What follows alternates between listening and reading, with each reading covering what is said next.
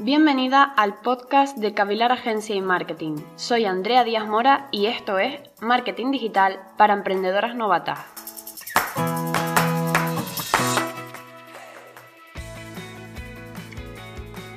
Bueno, pues no podemos empezar a tener presencia online de cualquier manera y con lo primero que se nos venga a la cabeza. Como siempre hemos dicho en este podcast, antes que nada hay que tener una planificación. Una herramienta muy útil que podemos utilizar en esta fase de planificación se llama Mood Board, que aunque normalmente se use en el ámbito de la decoración de interiores o de la moda, podemos aprovecharlo también para definir la parte más mm, creativa de nuestra marca. Su traducción literal es mapa de inspiración y se trata de una herramienta creativa que puede permitirnos crear un mapa o un panel visual que defina y establezca el estilo de nuestra marca con solo un vistazo. Se trata de una combinación de colores, imágenes, figuras y palabras dentro de un mismo lienzo. Hay quien prefiere que sea físico o digital. Esto ya es a elección tuya si te pones a hacer un mood. Si estuviéramos hablando de un mood físico, por ejemplo, estaríamos hablando de que lo hicieras en un DIN A3 o en una cartulina, y ahí lo que haces es recortar y pegar, pintar, escribir, etc. En cambio, en el digital, esa parte manual te la ahorras y lo haces directamente a través de programas como Canva, Photoshop o alguna herramienta del estilo. Un ejemplo de mood board que seguramente todos habremos visto en algún momento es un muro de Pinterest. Ahí lo que haces es pinear todo lo, que te gusta y lo vas agrupando en lo que la app denomina como tablero. Bien, pues estos tableros es lo que podríamos considerar mood board, porque están bajo, bajo el mismo tema. Incluso podrías utilizar esta aplicación, si alguna vez lo necesitas, como una especie de pequeño mood board de inspiración. Pero si quieres hacer uno auténtico, uno de verdad, primero tienes que saber que lo puedes hacer de varias cosas. Por una parte lo puedes hacer de un producto en concreto. Si por ejemplo vas a hacer un lanzamiento de, de un nuevo producto en tu tienda o lo que sea, pues puedes hacerlo solo concretamente de eso, el estilo que le vas a llevar a ese producto. Puedes hacerlo de una línea. En cambio, si por ejemplo vas a sacar una línea de cosmética, pero es de Navidad, pues tendrás que hacerlo en un mood board específico para esa campaña.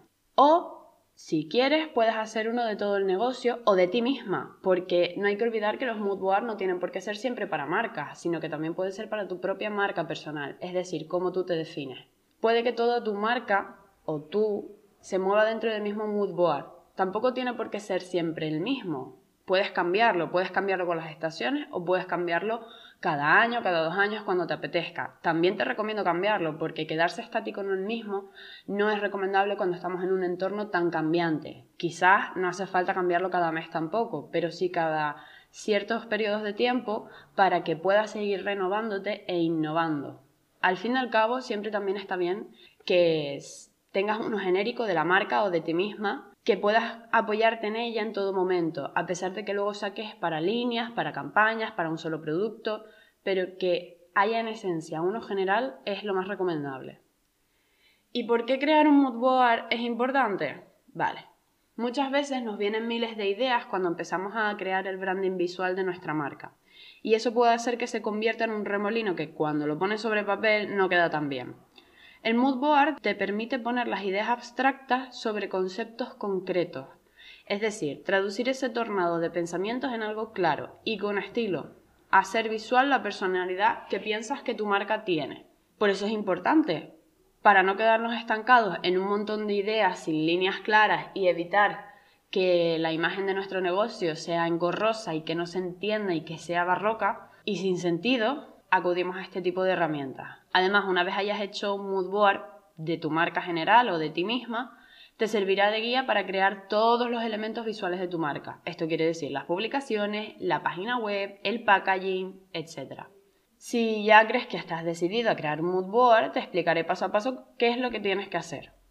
Antes de empezar, tienes que tener claro qué estás ofreciendo y a quién se lo estás ofreciendo. Plantéate quién es tu cliente, cuáles son los valores que definen tu marca, qué mensaje quieres transmitir. Todo eso debes definirlo y dejarlo por escrito si te hace falta. Es decir, si tú vas reuniendo ideas, siempre ponlas por escrito en una libreta y ya luego elegirás y seleccionarás de esas. Pero siempre hazlo teniendo en cuenta el público objetivo y cuál es tu negocio. No te precipites antes, o sea, que lo primero que hagas no sea ir a buscar imágenes que te parezcan bonitas sin ton ni son, sino tómate unos minutos, una hora, lo que sea, siéntate y reflexiona sobre tu marca y sobre lo que quieres transmitir. Una vez hayas hecho esto, de todas esas ideas que has apuntado y de todas esas cualidades que crees que tu marca tiene o tú, te recomiendo coger solo cinco conceptos. Cinco conceptos con los que quedarte, que esto será la personalidad de tu marca. Ahora sí que llega el momento de buscar inspiración. Como dije antes, puedes acudir a Pinterest, puedes acudir a Instagram, puedes acudir a películas, a series. se trata de buscar algo que inspire, que te diga, esta es mi marca. Hay otros sitios donde buscarla, o sea, hay muchísimos sitios donde buscarla, pero lo importante es que consigas imágenes que traduzcan esos cinco conceptos que has encontrado. Que tú veas que si por ejemplo has escogido alegre, eh, marítimo, Mm, minimalista, pues entonces, por ejemplo, una foto de una playa te va a ayudar, o una foto de unas olas, en fin, todo eso ya dependerá de los conceptos que hayas elegido. Y cuando ya tengas las fotos elegidas, que seguramente serán un montón, llega el momento de crear el mood board. Como ya dije antes, puede ser físico o puede ser digital. Puedes coger las tijeras y empezar a pegar o puedes optar por las herramientas digitales. Combina las imágenes, los conceptos, los colores y únelo de manera que tú lo veas y sea coherente. No vale ponerlo unas cosas encima de otras así, no. Prueba, mueve las cosas, mira a ver dónde queda mejor. Te puedes dar cuenta en este paso que a lo mejor hay imágenes que no te gustan o incluso conceptos que a lo mejor no te llegan a casar. Aquí es cuando ya tienes que dar rienda suelta a la creatividad y empezar a cambiar cosas, modificarlas, ver cómo queda bien, así o así.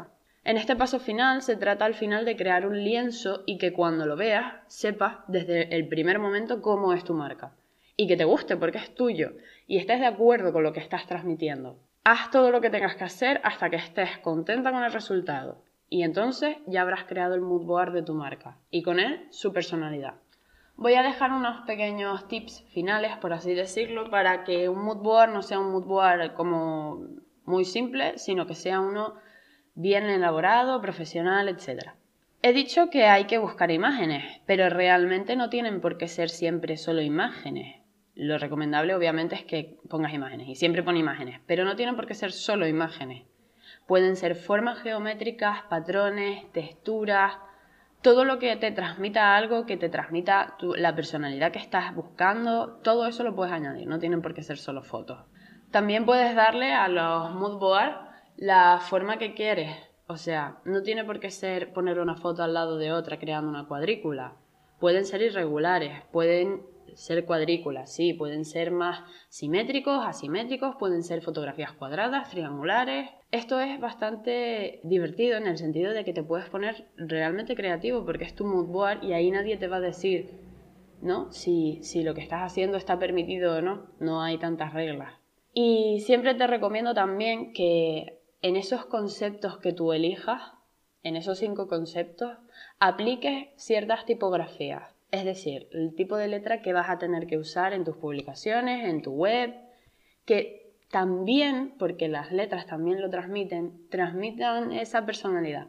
Si por ejemplo elegimos elegante, pensaremos en una tipografía más cursiva, escrita a mano, fina, en ese sentido me refiero a que cojas tipos de letras que también vayan con tu marca y que también las puedas incluir en ese concepto. Al final, bueno, no hay mucho más realmente. Esto es una pequeña píldora informativa de marketing, por así decirlo, en un concepto que no le damos tanta importancia cuando es realmente esencial para poder crear una imagen y crear una estrategia de branding que te permita posicionarte y diferenciarte. Es una herramienta muy útil que a lo mejor si hasta ahora no lo habías probado, quizás sea el momento de que lo hagas. O a lo mejor no tienes tiempo, sabes que es importante, sabes que es esencial tener una marca cohesionada, pero no tienes tiempo porque te estás encargando del negocio. Bueno, para en ese tipo de casos siempre estaremos aquí en Cavilar Agencia y Marketing para hacer esa tarea por ti y entregártelo. El mood board hecho y podemos modificarlo como quieras, ir cambiándolas hasta que estés completamente satisfecho, hasta que lo veas y como he dicho durante todo el podcast, conozcas la marca en los primeros segundos. Y hasta aquí Marketing para Emprendedoras Novatas. Nos vemos la próxima semana con mucho más marketing. Si tienes cualquier consulta, recuerda escribir por las redes sociales, en los comentarios o si quieres empezar un proyecto con Cavilar, visita la página web. Hasta la próxima semana.